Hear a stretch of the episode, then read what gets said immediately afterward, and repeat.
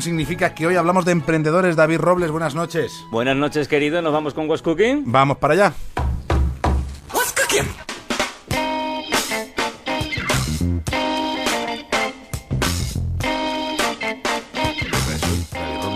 ¿Qué, ¿Qué traigo hoy?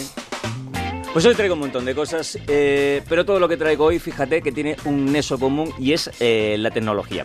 Tecnología, por resumir mucho, aplicada a, por un lado al mundo laboral, tecnología aplicada a la vida municipal y tecnología aplicada a la vida de ocio. O sea que hoy traigo un poquito de todo. Vamos a empezar por la primera, eh, con una tecnología que a mí particularmente me llama mucho la atención eh, y que está muy en boca últimamente, que es el wearable, que es eh, la tecnología que se puede traducir como la tecnología que se lleva puesta. Ejemplos de esta tecnología, pues los relojes inteligentes o las gafas inteligentes. Y es precisamente lo que hace nuestra primera startup, que se llama Cerintia Technology, que es una empresa puntera en todo el mundo y que ofrece soluciones tecnológicas a empresas, sobre todo del ámbito de la industria y y, de la sanidad ¿Vosotros acordáis eh, hace unas semanas cuando yo traje aquí ese reloj que medía el rendimiento sexual?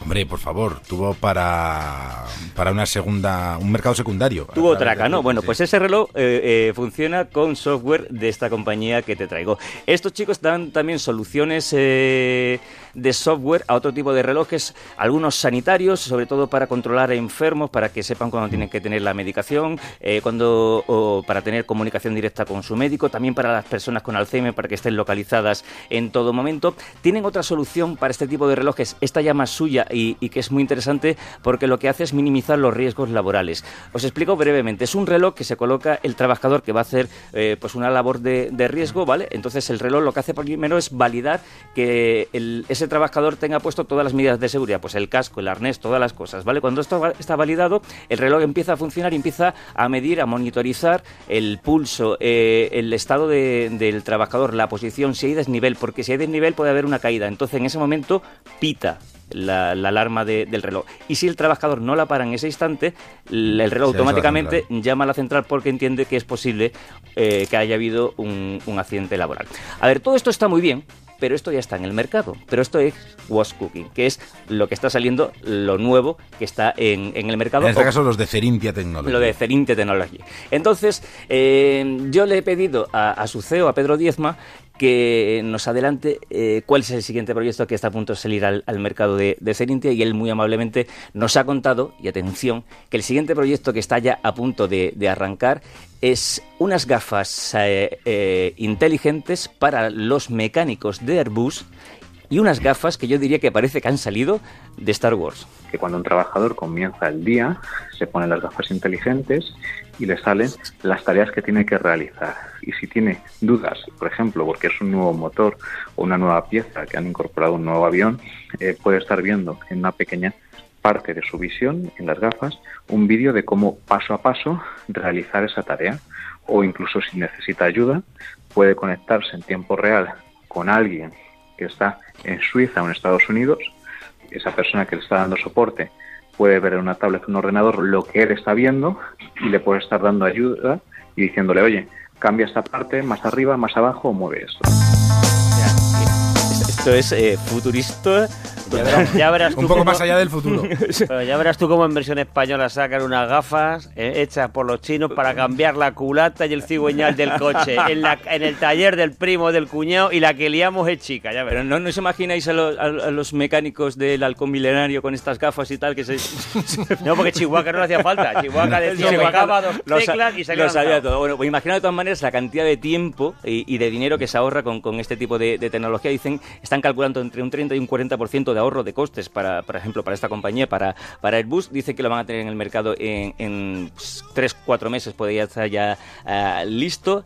Y es que decir, tiene que esta empresa está trabajando en todo el mundo con compañías punteras y, por supuesto, eh, les quieren y les miman los de Google Glass. Google Glass, claro, su nombre indica. Efectivamente. ¿Alguna cosa más? Muchas cosas más. De momento. Vamos con lo municipal. Vamos con lo, con lo municipal. Mira, lo que traigo yo creo que, mira, podría ser incluso hasta una solución, fíjate tú, para Manuela Carmena a la hora de avisar a los madrileños de que hay restricciones de tráfico por temas de contaminación.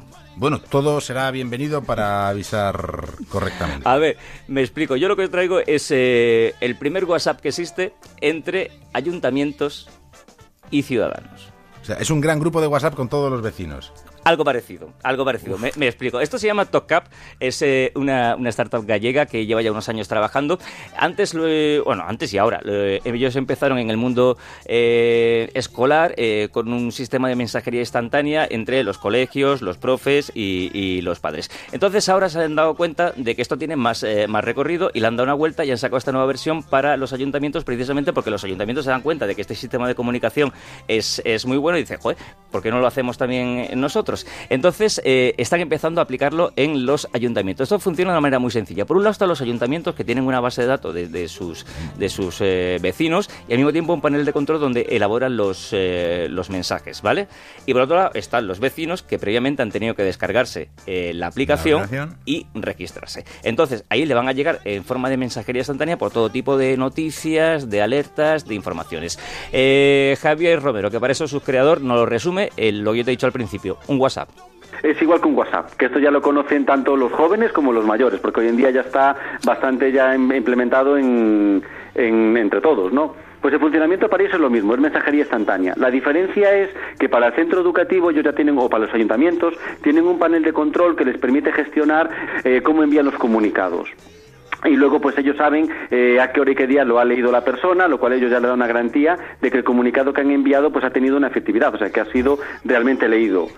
Que se y, sabe ya. Y estás pillado. Estás pillado. Eso de que no me he enterado de que no se podía circular a 70 kilómetros. Mentira, lo has leído. Ciudadanos con doble clic ya. Doble clic, tú lo has leído, tú lo sabías. A mí no me vengas. No, que me cogió el niño el teléfono y se me puso el Candy Crush y me Eh, leyó. lo- No. No, lo has leído.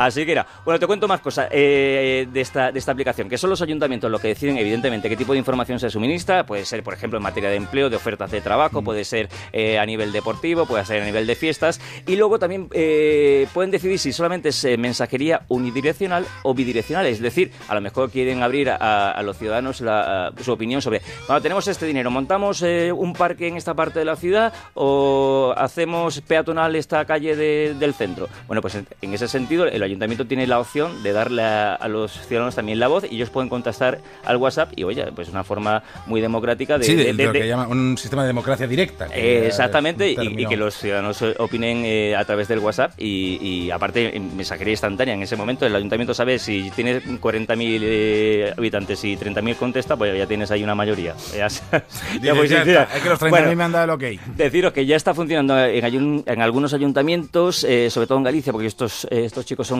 gallegos. eh, eh, Pontevedra ya lo tiene, Sotomayor, San Sotomayor era donde iba Rajoy, ¿no? Estará con la... Ahí me pillas, no sé dónde va. Creo que sí. Sotomayor. Y, y a Sanjenjo iba seguro de vacaciones. Mm. Sí, eh, sí. El presidente del gobierno en funciones. Igual se ha apuntado Se ha también. apuntado a sí. lo mejor al grupo, ¿eh? Oye, que a lo mejor eh, contesta y recibe los WhatsApp de- de- del ayuntamiento. Bueno, que no vamos por la tercera. Venga, ¿con qué terminamos? Tecnología aplicada al ocio. Eh, os traigo ni más ni menos que una forma de viajar, ¿vale? Sin saber a dónde te vas a ir. Bueno, eh, lo que es viajar a lo loco. Mm, Sí, no, sí, no. A ver, eh, esto es, eh, es una web que te propone eh, viajar a un destino desconocido, ¿vale? Por un precio cerrado. ¿Vale? Esto se llama Waynabox. eh, es una web que lleva muy poquito tiempo funcionando, pero ya con muchísimo, muchísimo éxito. Y lo que te propone es, es eso, es viajar a un destino que tú no vas a saber qué destino va a ser hasta dos días antes de, que salgas de viaje y por un precio cerrado de 150 euros. Esto, como todas las startups, o la mayoría de ellas, sale de la experiencia personal de los cinco chavales que son sus creadores que se dieron cuenta viajando por Europa que no había pues un Interrail parecido, pero en aviones. Entonces deciden montar esta, esta web que funciona de una manera muy sencillita. Tú entras en la web y te vas a ver 12 destinos eh, turísticos. Normalmente son capitales europeas, ¿vale? Y luego tú vas a elegir el fin de semana que quieres viajar. Y ya está. Se acabó, ya está Y cerrado. si lo haces varias veces y dices, "Joder, me ha vuelto a tocar París. No, ahí voy, déjame. Es que no me dejas, es que no me dejas. Entonces, eh, estado de ansiedad ya, tienes, ya tienes el viaje cerrado y es 150 euros. Ahora, ¿qué pasa? Tú imagínate que tienes esas eh, 12 opciones y dices, pero si yo ya he estado, por ejemplo, en París. Bueno, pues puedes descartar París una vez y te sale gratis. El primer descarte es gratis. Y si has ido a varias ciudades y también quieres descartarlas, cada descarte ¿vale? Incrementa el precio. 5 euritos solamente. Bueno, tampoco es una cosa que se te vaya a salir el presupuesto. Pero bueno, luego es- la parte bonita, la parte divertida de, de este viaje es que hasta dos días antes no vas a saber eh, a qué destino vas. Y luego la pregunta de millón, bueno, pero a ver si, claro, me vas a mandar un hotel ahí a las afueras, que vete tú a saber. Pues no. En un Por- polígono, por ejemplo, No, no, los hoteles están muy cuidados, muy seleccionados, como nos cuenta Pau Sendra. nosotros somos prescriptores, o sea, estamos eligiendo por el cliente cuál es su destino, cuál es su, su vuelo, sus horarios de vuelo y cuál es el hotel en el que se va a alojar. Es una responsabilidad muy grande.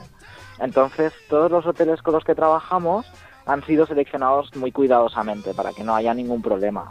Hoteles que siempre están cerca del centro, bien conectados, nunca son habitaciones compartidas con otros viajeros, todas tienen baño dentro de la habitación y si bien sí que son hoteles sencillitos, son hoteles que tienen muy buen rating en, en internet, en países, etcétera, y sobre todo en el feedback de nuestros propios viajeros o cuando nosotros los visitamos. Luego tienen una cosa muy chula que es un WhatsApp permanente.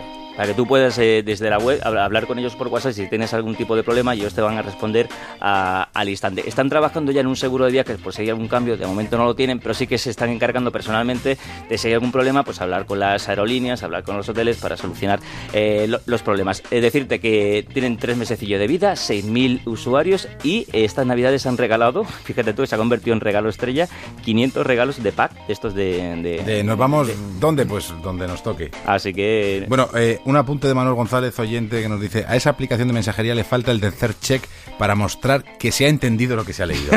es decir, que cuando es una información, digamos, oficial, aunque sea municipal, no estaría nada mal decir, sí, ok, acepto, lo he entendido y además lo he leído. Pero eso ya manda ya un funcionario de ayuntamiento casa por casa. Oiga, ¿usted la ha pillado? Se.